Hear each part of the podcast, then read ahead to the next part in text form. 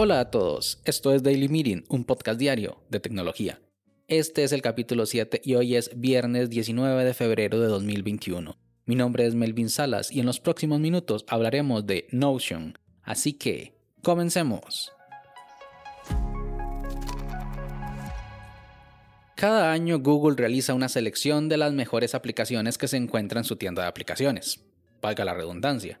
Tiene nueve categorías y selecciona 5 en cada una de estas categorías, dando así una selección de las mejores 45 aplicaciones de cada año. Una de esas categorías es aplicación más innovadora y engloba aplicaciones que rompen un poco con el esquema tradicional de aplicaciones, que tienen algo diferente y que destacan sobre las demás. Recuerdo muy bien que en 2019 estaba viendo la lista de aplicaciones y justo en la categoría que mencioné anteriormente había una con un icono que era como uno de esos cubos de juguete que de esos que supuestamente utilizan los niños y que son de madera, y que digo supuestamente porque yo no tuve uno de esos, con una N pintada que se llamaba Notion. Nunca la había escuchado mencionar antes y el nombre en sí tampoco dice mucho.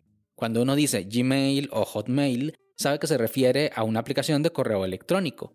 Antes los nombres se daban con algún sentido para identificar el producto. Actualmente los productos se llaman Slack, Asana, Trello y Zoom y así que para saber qué significa hay que ir a la web del producto y sacarse la duda. Me hice una cuenta y lo empecé a utilizar y en ese primer momento me encantó. Es tan poderosa como sencilla. Realmente es una herramienta muy simple, cualquiera puede utilizarla sin problema, porque la curva de aprendizaje es casi nula. La llevo usando un tiempo, en concreto dos años, y sabía que tenía un buen producto delante de mí, pero realmente nunca vi que tuviera tanto éxito como hasta ahora. En las últimas semanas, cada que entro a Twitter, me encuentro notas compartidas con Notion e inclusive grandes empresas como Clubhouse la utilizan para poner sus condiciones de uso y términos y condiciones y, y a alguna página que necesitan editar. Inclusive mi página web principal está hecha con Notion. Yo diría que es como una navaja suiza. Pero, ¿qué la hace tan especial? Notion es como un espacio de trabajo colaborativo que de una manera muy versátil pretende ser una herramienta multiusos para la organización de contenido. Y es que si necesitas una aplicación para llevar las tareas, un blog de notas, un calendario o un tablero como los de Trello, Notion puede hacerlo y todo en una sola aplicación. Pero lo más interesante es que es colaborativo. Eso significa que puedes trabajar con otras personas al mismo tiempo en esos documentos. Este es el producto de una empresa que está situada en Silicon Valley. Según su perfil de LinkedIn, que voy y me fijo, tiene, tienen casi 150 empleados y está evaluado en 2 mil millones de dólares, por lo que podemos ver la solidez que hay detrás. Vamos, que no es ninguna empresa patito que acaba de aparecer. Para empezar a utilizar esta fantástica herramienta tienes que primero inhalar fuerte y exhalar lentamente y relajarte, porque hay que olvidarse de las típicas herramientas antiguas de colaboración. Todo lo que necesita el equipo de trabajo para organizarse se consigue aquí, o por lo menos las principales. Cada archivo de Notion es como una página web siempre editable que tiene un título, una imagen de cabecera y un icono asociado que por lo general es un emoji. El título del archivo es el nombre que se le da y se empieza con un documento en blanco en el cual se van agregando una especie de bloques. Este sistema de bloques son como piezas visuales de contenido. Están los bloques de texto, los de título, los de imágenes, los de enlaces y muchos más.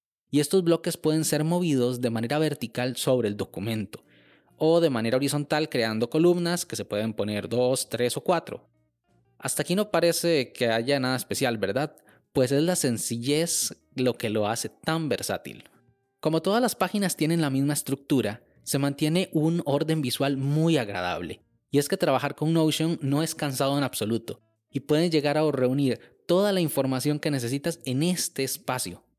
Voy a empezar con el ejemplo más común. Si en una empresa siempre se comparte información vía documentos de Word enviados por correo electrónico, estamos mal. Si por el contrario utilizan Office Online o Google Docs y tienen los documentos compartidos para la edición en línea, yo les pondría un 7 de 10, porque es eficaz pero no es eficiente. A ver, no me malentiendan, los documentos de este tipo son muy buenos cuando el archivo se debe imprimir. Por eso tienen un formato de impresión, la típica hoja blanca de tamaño carta. Pero si la información no debe ser impresa o imprimida, no vale la pena que tengan este formato. En su lugar se pueden crear wikis, que son como repositorios con información enlazada, algo así como Wikipedia, pero para las cosas de la empresa nada más. Entonces imaginen una página web con la información de los proyectos de la empresa, que cualquiera con permisos pueda editar, visible solo para la gente de la empresa y actualizable. Si eso es lo que una empresa necesita, entonces necesita un wiki y con Notion y sus componentes sencillos se puede lograr. Pero es que los bloques de Notion no se limitan solo a textos e imágenes. Hay un bloque que es una tabla de cálculo, como un mini Excel con columnas y filas que permiten llevar registros sencillos, yo personalmente tengo uno con mis gastos fijos, mis membresías anuales y mensuales.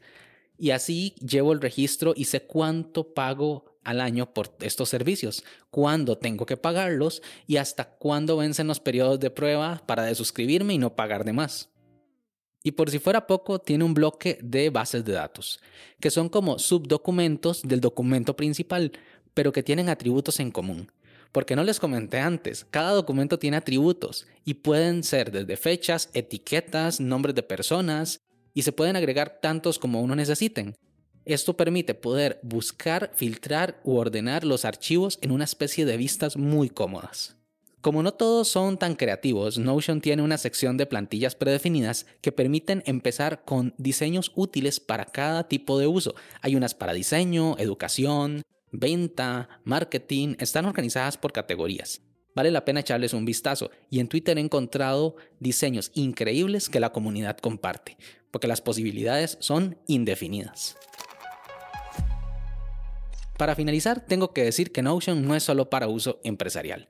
También sirve para uso personal, como organizador de vida, organizador de proyectos, como diario o como blog de notas y tiene un botón para compartir que genera un enlace que puede ser accedido desde cualquier navegador para enviar a un amigo, a un cliente o como página de términos y condiciones, como lo usa Clubhouse o como lo utilizo yo como página web.